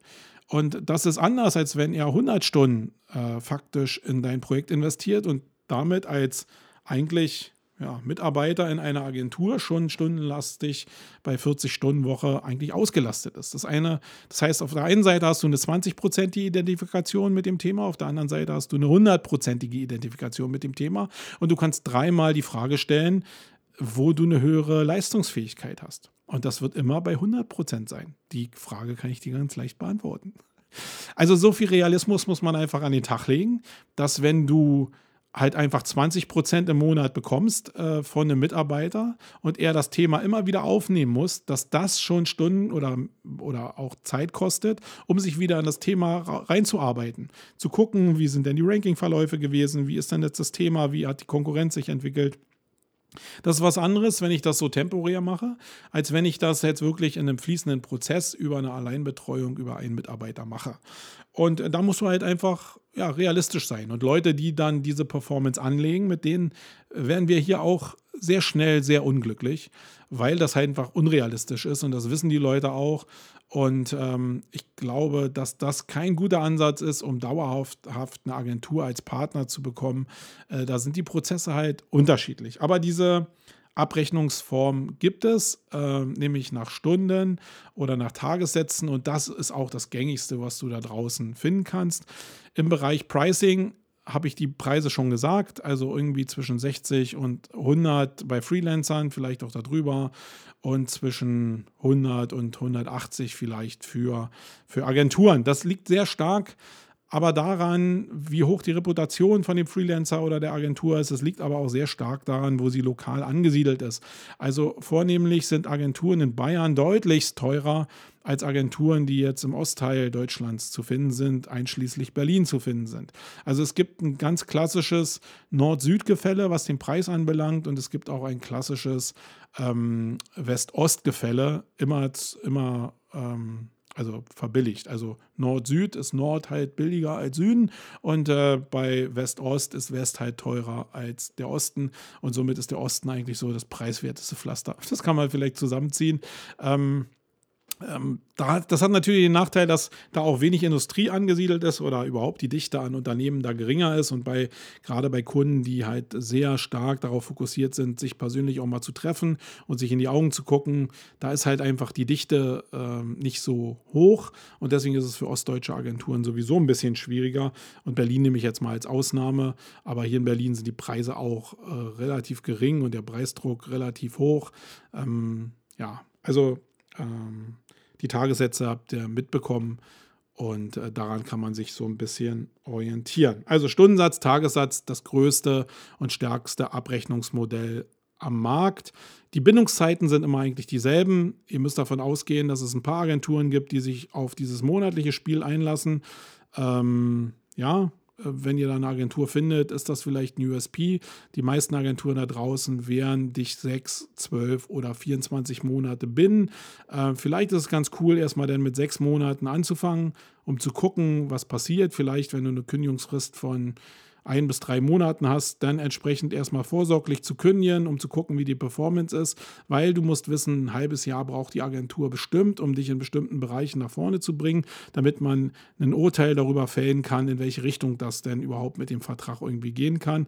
Und dann kannst du ja immer noch verlängern, wenn du denn nach einem halben Jahr auch sicher bist, dass die Agentur eine gute Arbeit leistet, dann kannst du natürlich ganz viel Geld sparen, indem du gleich auf 12 oder 24 Monate gehst und damit mit höherer Bindung wirklich fette Rabatte einstreichen kannst und damit der Agentur oder dem Freelancer auch entsprechende Sicherheiten geben kannst. Okay, dann gibt es aber natürlich noch andere Geschichten.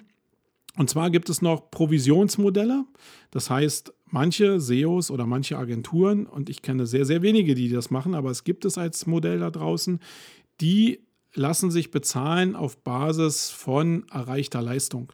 Wenn du jetzt also sagst, okay, wir vereinbaren zu Anfang ein Keyword-Set von 50 Keywords mit entsprechenden Suchvoluminas und wenn ich es jetzt schaffe, innerhalb dieser Keywords dich unter die Top 10 zu bringen, dann wird ein Betrag von meinetwegen 50 Euro oder was fällig. Kommt natürlich sehr stark auf die Stärke des Keywords an, auf das Suchvolumen und das kann natürlich variieren. Da kann ich dir auch keine Vorgaben machen.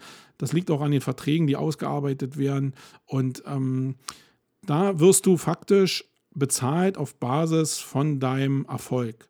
Als Kunde hast du natürlich die auf der Seite das Pro oder das, äh, was dafür spricht, ist, dass der Freelancer oder die Agentur faktisch total in Vorleistung gehen muss. Das heißt, die müssen erstmal richtig losackern, damit sie irgendwann Geld kriegen. Und das ist ein hohes Risiko für den Freelancer oder die Agentur und für dich als Kunden eigentlich ein kleines kleines Risiko, weil du kannst dich zurücklehnen und nur wenn die Performance da ist, dann äh, musst du auch bezahlen.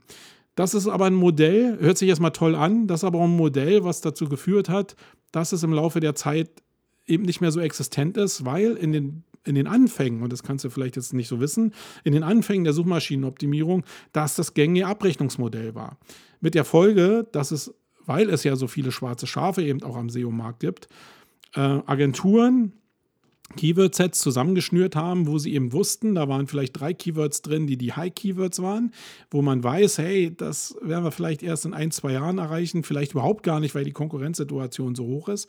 Und dann ist man meinetwegen nach den ersten zehn Keywords bei 50 Keywords vielleicht dazu übergegangen, Keyword-Kombinationen zu nehmen, die halt weniger Suchvolumen hatten, die aber eine höhere Wahrscheinlichkeit hatten, äh, dass ich da mit leichten Bemühungen nach oben komme. Und wenn du dann meinetwegen 50 Euro für so ein Keyword im Monat bezahlst oder auch mehr oder weniger, ähm, und du hast immer eigentlich die Top 10 in den Augen und das sind eigentlich die, die, äh, die Top 10, also die ersten 10 Keywords mit dem höchsten Suchvolumen in den Augen, damit du eigentlich den Markt so erobern kannst. Und eigentlich kommst du da nie hin, zahlst aber trotzdem immer ein Schweinegeld, weil die Agentur es geschafft hat, halt die zwei und drei Keyword-Kombinationen zu optimieren und du jetzt für jede äh, erfolgreiche Top 10 Platzierung und dann in der Staffel vielleicht noch für Top 3 oder Top 5 oder Position 1 irgendwie noch mehr Geld bezahlst. Äh, dann irgendwie im Monat zwischen 1000 und 5000 Euro bezahlst, weil dieser Schlüssel halt irgendwie schlecht ist und du eine hohe Vertragslaufzeit hast, weil du natürlich vorher gedacht hast, okay, ich kann mich ja lange bin, äh, weil äh, das Risiko ist ja auf der Seite der Agentur, dann sind viele Leute schnell auf den Trichter gekommen, dass das nicht so eine gute Entscheidung war, sondern sie halt richtig, richtig viel Geld bezahlt haben äh, für Nebenkeywords, die gar nicht so viel Traffic verursacht haben, die Hauptkeywords nie äh, irgendwie nach vorne gekommen sind und die Agentur über 24 Monate meinetwegen ein Mega-Income hatte und sich vielleicht einmal an das Thema rangesetzt hat, nur um diese Nebenkeywords nach oben zu bekommen und eigentlich das scheißegal war, ob die Hauptkeywords nach vorne gegangen sind und sie ganz im Gegenteil sogar eigentlich sich hinsetzen konnten und warten konnten, wenn die Firma in sich noch ganz gut gearbeitet hat oder der Algorithmus in die richtige Richtung gespielt hat, sind die Hauptkeywords mit nach oben gespielt worden mit höheren Provisionssätzen. Das heißt, eigentlich war mein Income als Agentur immer sauber und wenn ich äh, Glück hatte, dann bin ich sogar noch in die Top 10 mit den Hauptkeywords gekommen und habe noch richtig Cash gemacht. Und äh, so sind diese Dinger halt sehr stark umgeswitcht und ähm, war ein super Modell für Agenturen. Und wie gesagt, da haben viele damals diesen Zug geritten, ist aber mittlerweile halt echt eine Menge Schindluder mit bei. Und ähm, deswegen wirst du es am Markt kaum noch finden. Dann kommen wir zum nächsten Abrechnungsmodell und das ist eine Kombination. Die Welt ist ja meistens nicht schwarz-weiß, sondern die Welt ist ja oftmals grau. Und genauso ist es da mit den Abrechnungen auch. Also eine gute Abrechnungsform, die es am Markt auch immer mehr gibt, sind pauschale Abrechnungen auf Stundenbasis ähm, oder ja, äh, Abrechnungsform auf Stunden, kombiniert mit einem Provisionsanteil, der auch professionell ausgelegt ist. Das heißt, was ja so ein Problem ist, ist, dass für eine Agentur es überhaupt gar keinen Werteschlüssel gibt. Ich arbeite 20 Stunden an einem Projekt, kriege 2000 oder 3000 Euro und die Performance, die daraus entsteht, die kann ja gigantisch sein. Und ich bin dann überhaupt als Agentur nicht an dem Unternehmenserfolg der Firma, die ich dann optimiert habe, beteiligt. Das ist ein Problem, ähm, weil ich manchmal mit kleinen Hebeln einen riesen Erfolg haben kann und äh, ich aber auch ähm, nichts davon habe. Und deswegen sind viele Agenturen dazu übergegangen, dass sie eine Kombination machen aus einer pauschalen Stundenabrechnung und einen Schlüssel noch drauf haben, wo ein bestimmtes Keyword-Set, und da sind aber meistens, wenn es professionelle Agenturen sind, eben nur die Hauptkeywords drin, dass wenn die Arbeit dazu geführt hat, dass du zu deinem Hauptkeyword meinetwegen in die Top 10 kommst, in die Top 5 kommst, in die Top 3 kommst oder auf Position 1 kommst, 1 kommst dass es dann noch einen Beteiligungsprovisionsschlüssel gibt, der noch on top kommt, wo eben beide Leute noch was davon haben und du noch so einen Werteschlüssel hast, wo man eben sagen kann, hey, du kriegst den Traffic, du kannst daraus Umsatz generieren und dann will ich als Agentur auch was davon haben. Ich glaube, das ist so eigentlich so der fairste Moment. Die Frage ist natürlich, wie berechnet man jetzt irgendwie die Provisionssätze und das wird eigentlich immer so aus einer Kombination des CPCs in der Kombination mit Suchvolumen äh, ausgerechnet und auch natürlich vielleicht äh, mit, einer, mit einem Chancenschlüssel auf Seiten der Agenturen noch gematcht, äh, um dann eine, einen Hebel zu bekommen.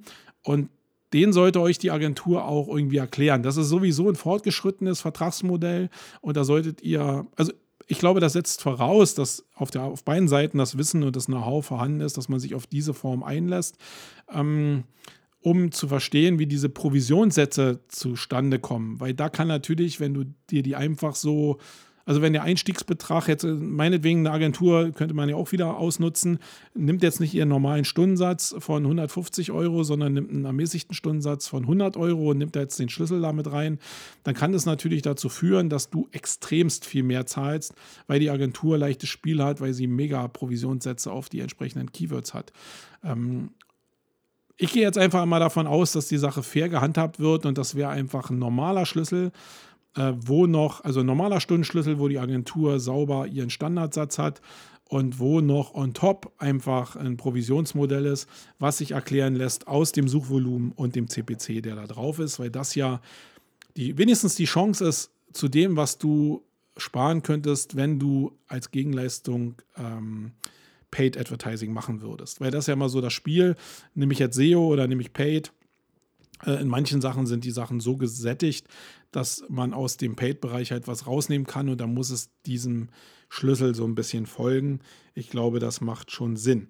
Eine Sache, die ich ganz, ganz selten sehe und eigentlich nur bei Konzernberatern immer in der letzten Zeit so gesehen habe, ähm, sind Abrechnungsformen, die nach Beteiligung laufen. Das heißt, wenn man sich gut versteht und das jetzt auch wirklich, wenn man, ich glaube, das ist nur ein Schlüssel, wenn man weiß, dass der Partner, den man sich da angelt, eine Koryphäe ist und dass man weiß, dass es da nach vorne geht und dass es nach oben geht. Ähm, und dass man den unter normalen Umständen für ein normales Gehalt nicht in, seine Unterne äh, nicht in sein Unternehmen bekommt, äh, weil der halt einfach mehr Geld haben will, als du bereit bist zu zahlen und das Risiko halt zu hoch ist. Da lassen sich manche Berater, und das sind meistens eher Berater und Freelancer, als das Agenturen oder ich das mal bei Agenturen gesehen habe, auf Beteiligungsmodelle ein. Das heißt, Startups, gerade Startups sind dafür prädestiniert, wenn die das Thema SEO meinetwegen angehen wollen, dass die sagen, okay, ich arbeite für dich, äh, ich will auch nichts haben, im Idealfall für, die, für den Kunden, ähm, ich will auch nichts haben, aber ich will dafür einen Share an dem Unternehmen haben von x Prozent. Ähm, und ja, wenn irgendwann die Firma verkauft wird, dann bin ich halt an dem Unternehmenserfolg beteiligt und krieg halt einen Teil davon ab. Wenn du da Ahnung von hast, wie diese Verträge dafür auszusehen haben, dann ist das cool, dann ist es, ähm, dann passt es auch. Ähm, manche Beteiligungsmodelle sind auch nicht auf Shares ausgelegt für den Verkauf, sondern sind am Shares äh, am Share des Umsatzes angelegt oder am Share des ähm, des Nettoverdienstes, äh, also des Nettogewinns ange, an, angedockt. Also da gibt es mehrere Abrechnungsmodelle und eigentlich ist das sicherste Abrechnungsmodell für die Kundenseite, wenn du entweder einen Share hast, gut, dann wirst du, wenn deine Firma extrem im Wert steigt, irgendwann dann vielleicht einen Prozentsatz abgeben müssen von der Kohle. Ähm, aber eine gute, ein gutes Modell ist eigentlich auch, wenn du nicht Umsatzbeteiligung machst, sondern wenn du eigentlich äh, eine Nettogewinnbeteiligung machst, weil ich glaube, das ist das Fairste. Und fair ist auch wieder schwierig, weil du natürlich, also du müsstest das ja auf den organischen Traffic runterbrechen, um es auf deinen Bereich runterzubrechen. Und das wird faktisch nicht gehen. Ich habe in, in meiner Laufzeit hier eine Menge äh, schon probiert und es ist einfach nicht so sauber zu targeten, dass du den Search-Traffic halt runterbrechen kannst auf ein bestimmtes Suchvolumen, was du dann andocken kannst, anteilsmäßig ähm, am Nettogewinn meinetwegen oder am Nettoumsatz. Und deswegen ist das immer ein bisschen schwierig. Manche gehen dann dazu über, eben den Gesamtnettoumsatz zu nehmen, was natürlich ja schwierig ist, wenn es halt mehrere Disziplinen gibt, die zusammenarbeiten und du dann gar nicht sagen kannst, welchen Anteil hat jetzt SEO da wirklich gemacht. Äh, du machst vielleicht wieder TV-Werbung und der Umsatz schießt nach oben und du hast gar keine Aktie da dran gehabt in deinem SEO-Bereich und trotzdem kriegst du mehr Geld. Also das ist ähm, insgesamt sehr, sehr schwierig. So, das sind die, die Haupt- ähm, glaube ich, die es da draußen gibt. Und dann gibt es eben noch Kombinationen daraus, ganz klar. Also jede Sache, die ich jetzt als Modell gesagt habe, da gibt es immer noch Kombinationen daraus als Möglichkeit. Ich glaube aber, dass kein Freelancer oder keine Agentur daran Interesse hat. Es sei denn, da, da sind jetzt ganz große Summen im Spiel, wo es halt sehr viel Aussicht aufs Fleischbällchen gibt, wo sich Leute auf etwas kompliziertere Formen einlassen, weil eigentlich wollen die meisten so sauber und so sicher arbeiten, wie sie können. Und dazu zählt eben auch, dass die Verträge relativ pauschal sind und relativ sauber aufgesetzt sind, sodass es so wenig wie möglich Trouble über Einzelfälle gibt. So, und jetzt sind das so die, die Pauschalmodelle, die es gibt. Und ich habe ja jetzt noch gesagt, dass es ja in meiner Welt zumindest noch diese Welt gibt von Content-Erstellung. Und ich glaube, und das ist auch so eine Abrechnungsform, die wir machen, die aber auch andere machen, ähm, ist, dass einfach die Sache von Kreation noch Teil der SEO-Dienstleistung sein kann. Aber wenn es um Texte geht, wenn es um äh, Bilder geht, wenn es um Videodienstleistungen geht oder um Seeding-Kosten geht für bestimmte Inhalte, die aus dem Content-Marketing-Bereich kommen und ich für meine Person nehme jetzt Content-Marketing und SEO jetzt schon in eine Schippe, ich glaube, dass die sehr, sehr eng miteinander verbunden sind, dann sind das alles Bereiche, die nicht direkt in diese Pauschaldienstleistung für SEO einfließen werden. Zumindest macht es für SEO keinen Sinn. Äh, ich glaube, man muss die Felder auch ein bisschen trennen, damit man als Agentur den Überblick behält, damit man aber auch auf Kundenseite den Überblick behält, welche Dienstleistung jetzt wo reingelaufen ist. Und ich nehme jetzt mal die Bereiche äh, so ein bisschen noch einzeln raus, um euch zu sagen, was kann euch denn noch an Zusatzkosten da draußen erwarten, wenn jetzt Agenturen euch Angebote erstellen. Dann kann da immer der Pauschalsatz drin sein von 20 Stunden meinetwegen, die ihr monatlich kauft für eine gewisse Laufzeit plus meinetwegen Text. Und da ist es so, dass es sehr stark daran liegt, wie die Strategie dann ausgearbeitet wird über die 20 Stunden. welche Texte denn nötig sind, um welche Keywords zu bespielen und auch welche Wortzeilen nötig ist in dem Konkurrenzumfeld und welche in, in, der Suchintention, die man bespielen will, welche Worte notwendig sind, um ein bestimmtes Ziel zu erreichen. Und im Idealfall hat man eine Agentur, die, wo du erstmal ein gewisses Kontingent als Basis einkaufst und dann einfach auf Basis der Strategie entschieden wird, wie viel davon abgerufen wird, ob es noch in der Regel dann erweitert wird. Also tiefer wird man niemals gehen, weil es meistens immer so ja so der Low-Level-Bereich ist, der pauschal abgerechnet wird, um einfach das Budget auf Kundenseite irgendwie zu umreißen, weil die meisten Leute müssen ja mit einer, mit einer Budgetlast zu ihren Chefs gehen und dann sagen, hey, ich brauche das und das Budget und dazu muss ja irgendwas umrissen werden. Und da fangen die meisten Agenturen, die ich zumindest kenne, erstmal mit einem Basissatz an. Und ähm, das kann man so ja schon vielleicht ein bisschen vorprognostizieren. Du musst nur wissen, dass eigentlich so die Texterstellung in der Regel pro Wort zwischen 30 Cent und einem Euro pro Wort kostet. Das liegt ein bisschen an dem Thema, an dem du arbeitest. Das liegt auch ein bisschen an, an, an, der, an dem Vertrauen, an, der, an dem Trust, den der Texter zum Beispiel hat in dem bestimmten Thema. Ähm, ich glaube, dass 30 bis 50 Cent pro Wort ein guter Wert ist, wenn man gute, formulierte und gut recherchierte Texte haben will. Äh, und die solltest du immer als, als Wert noch on top ähm, dazugeben. Dazu gibt eben, gibt eben, also du musst wissen, es gibt eine Trennung eigentlich dazwischen. Es gibt den Text, der erstellt wird, meistens von externen Textern, weil die SEO-Agenturen oftmals keine eigene Redaktion haben oder zumindest die Leistungen nicht erbringen können in der Last und dann noch externe Texter beauftragen. Ähm, die Optimierung dieser Texte ist aber dann wieder Teil des SEO-Kontingents, weil die textliche, semantische Optimierung der Texte, das kann in der Regel nicht der Texter machen, zumindest nicht für 30 Cent nach meiner Erfahrung, sondern das muss dann der SEO machen und das ist wieder Teil des Kontingents. Das heißt, der reinen Text, der geschrieben wird von einem Texter, ähm, nach einem Briefing von einem SEO über das Stundenkontingent. Ist jetzt ein bisschen kompliziert, aber so ist es halt.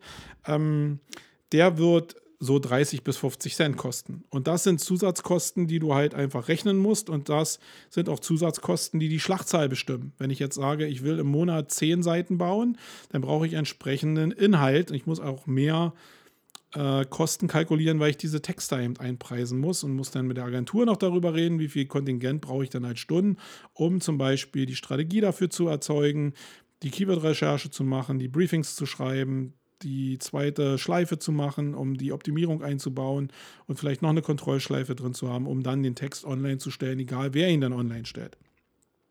Und das musst du halt noch dazu rechnen, das kommt meistens in den Verträgen noch on top. Das gleiche gilt für Grafik. Du, wenn du den Text einfach gemacht hast, der kann noch so SEO-optimiert sein. Texte wollen halt einfach auch schön gelesen werden.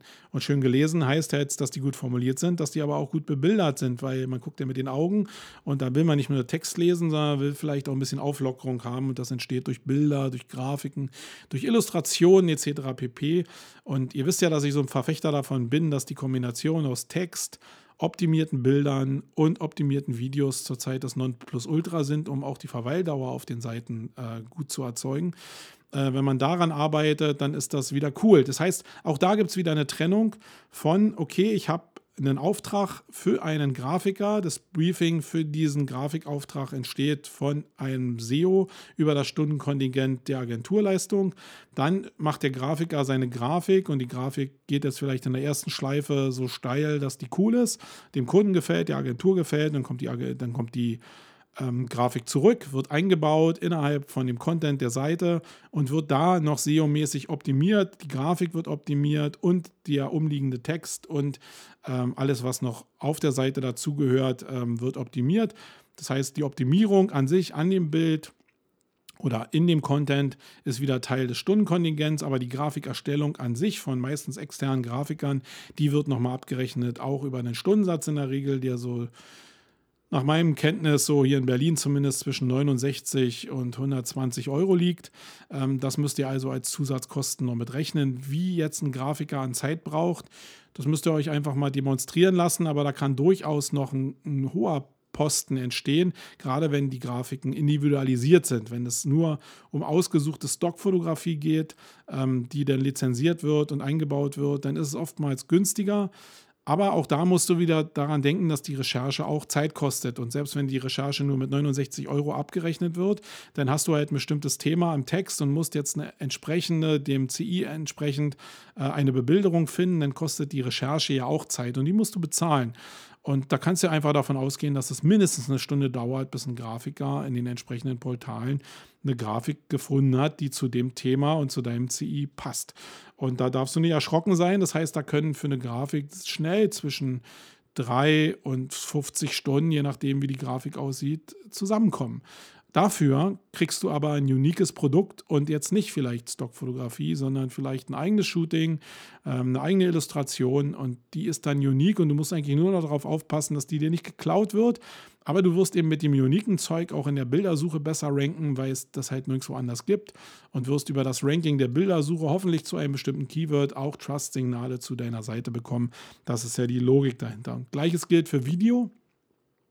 Wenn du ähm, eigentlich eine Pauschalbuchung hast für einen SEO-Vertrag, dann ist die Recherche, die Themenrecherche für die Strategie, um welche Keywords das geht, sicherlich damit drin, abgedeckt. Wenn es aber um die Produktion geht, eines Videos um ein bestimmtes Thema, was textuell jetzt schon aufgearbeitet wurde, wenn du das jetzt in einem Video darstellen willst, dann musst du nochmal natürlich eine Videoproduktion mit einem entsprechenden Scripting beauftragen. Das Scripting könnte dann wieder Teil des SEO-Umfangs sein.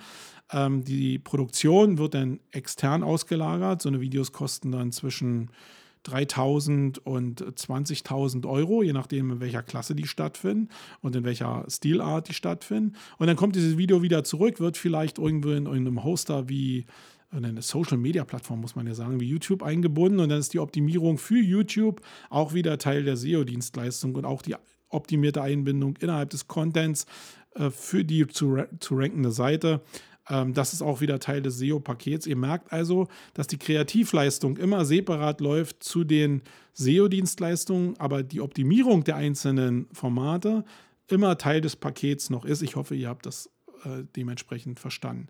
Am Ende hat man eine, eine Seite als Produkt aus verschiedenen Bausteinen, nämlich Text optimiert, Bild optimiert und Video vielleicht optimiert. Und jetzt ist es ja toll. Das ist so wie mit den Produkten, was ich äh, vorhin gesagt habe. Du kannst das coolste Produkt haben.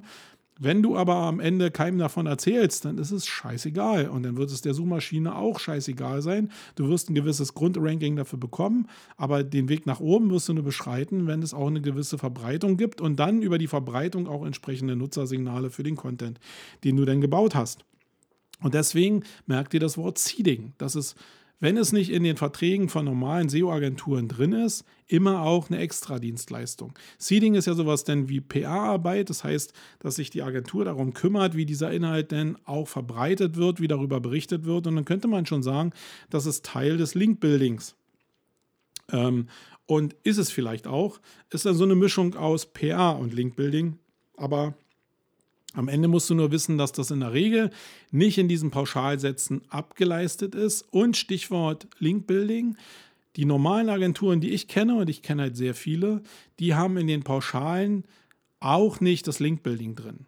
Es sei denn, es ist extra vereinbart und dann ist es meistens eher so ein Bereich von Blogger Relation, also da, wo eine Stundenlast wirklich gegengerechnet werden kann, ohne den Output direkt zu bestimmen, weil du weißt halt nicht, ob der Blogger Bock darauf hat, jetzt über dein Produkt oder das beworbene Produkt zu schreiben oder nicht. Und trotzdem kostet es ja einen zeitlichen Aufwand.